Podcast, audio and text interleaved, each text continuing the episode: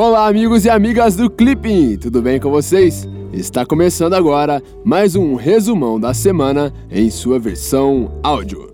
Se você é novo por aqui, deixa eu te explicar um pouquinho como que funciona. Toda semana você terá aqui todas as principais notícias do Brasil e do mundo em sua versão texto e também em sua versão áudio. Então é isso aí, sem mais enrolação, vamos para o resumão da semana. Coreia do Norte. Na sexta-feira passada, realizou-se o histórico encontro entre os líderes da Coreia do Norte, Kim Jong-un, e da Coreia do Sul, Moon Jae-in. Foi a primeira vez que um líder da Coreia do Norte cruzou a fronteira rumo ao sul. Segundo as notícias, após o encontro, o comunicado conjunto dos líderes pediu o fim da guerra na Península Coreana e o objetivo de alcançar uma completa desnuclearização. Segundo o Ministério das Relações Exteriores brasileiro, a declaração de Panmunjom para a paz, prosperidade e unificação da Península Coreana, emitida logo após o encontro, traz compromissos que o Brasil entende fundamentais para a normalização das relações intercoreanas e para a construção definitiva da paz na região. No domingo, Kim Jong-un prometeu o fechamento de instalações de testes nucleares em maio anunciando que convidará especialistas sul-coreanos e norte-coreanos para verificar o processo. De acordo com as notícias, Kim pede em contrapartida que os Estados Unidos se comprometam a não invadir o seu país e a encerrar formalmente a Guerra da Coreia. Irã e questão nuclear. Na segunda-feira, o primeiro-ministro israelense Benjamin Netanyahu afirmou possuir provas conclusivas sobre a continuidade do programa nuclear iraniano. Em uma apresentação, Netanyahu afirmou possuir 100 mil documentos que provam que eles mentiram. Após assinar o acordo nuclear em 2015, o Irã intensificou seus esforços para esconder os seus arquivos nucleares secretos. Segundo as notícias, a Agência Internacional de Energia Atômica, o AIEA, não se pronunciou sobre o tema, enquanto o governo iraniano declarou em resposta que as alegações seriam velhas, sem conteúdo e vergonhosas. De acordo com a alta representante da União Europeia para a Política Exterior, se algum país tiver informações sobre qualquer violação de qualquer tipo, pode e deve encaminhá-la para os mecanismos apropriados, a AIEA e a Comissão Conjunta para monitorar o acordo nuclear que presido. América Latina e Caribe.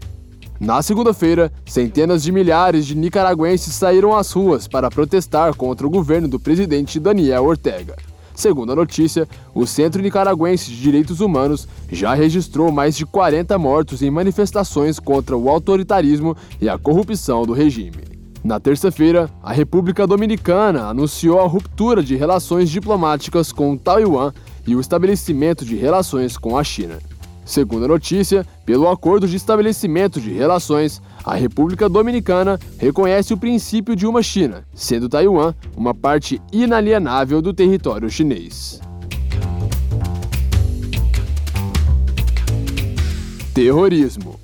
Na quarta-feira, a organização basca ETA anunciou sua dissolução definitiva e a formalização do desmonte do grupo. Segundo as notícias, em 2016, a destruição do arsenal do grupo já antecipava sua dissolução, creditada aos esforços coordenados entre Espanha e França e a detenção de membros da facção. De acordo com o comunicado da organização, o embate entre o grupo e o governo espanhol seguirá. União Europeia na quarta-feira, a Comissão Europeia anunciou uma iniciativa para bloquear o acesso a fundos regionais de desenvolvimento aos países da União Europeia que violarem o Estado de Direito.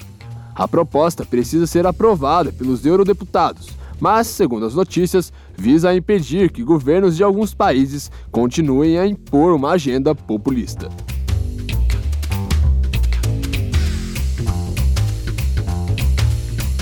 Economia na segunda-feira, o governo norte-americano afirmou ter chegado a acordo preliminar acerca das restrições às importações de aço e de alumínio brasileiras. Segundo as notícias, ao Brasil, que havia sido incluído em um grupo de países para os quais as sobretaxas estariam temporariamente suspensas, foi concedida a opção de aceitar a sobretaxa ou quotas restritivas unilaterais. Na quarta-feira, Diante da decisão anunciada pelos Estados Unidos, os representantes do setor de alumínio indicaram que a alternativa menos prejudicial a seus interesses seria suportar as sobretaxas de 10% inicialmente previstas. Já os representantes do setor do aço indicaram que a imposição de cotas seria menos restritivas em relação à tarifa de 25%. Segundo o Ministério das Relações Exteriores e o Ministério da Indústria, Comércio Exterior e Serviço, o governo brasileiro lamenta que o processo negociador tenha sido interrompido e reitera seguir aberto a construir soluções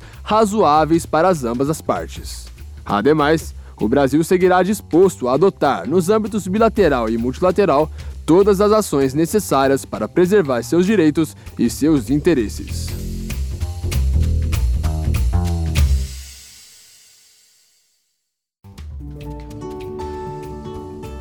Então é isso aí. Essas foram as principais notícias desta semana. Se você gostou do resumão em forma de áudio e apoia essa ideia, não se esqueça de deixar o seu feedback lá na plataforma do Clipping, no nosso Facebook ou então no SoundCloud. Eu vou ficando por aqui, um grande abraço e até semana que vem. Tchau!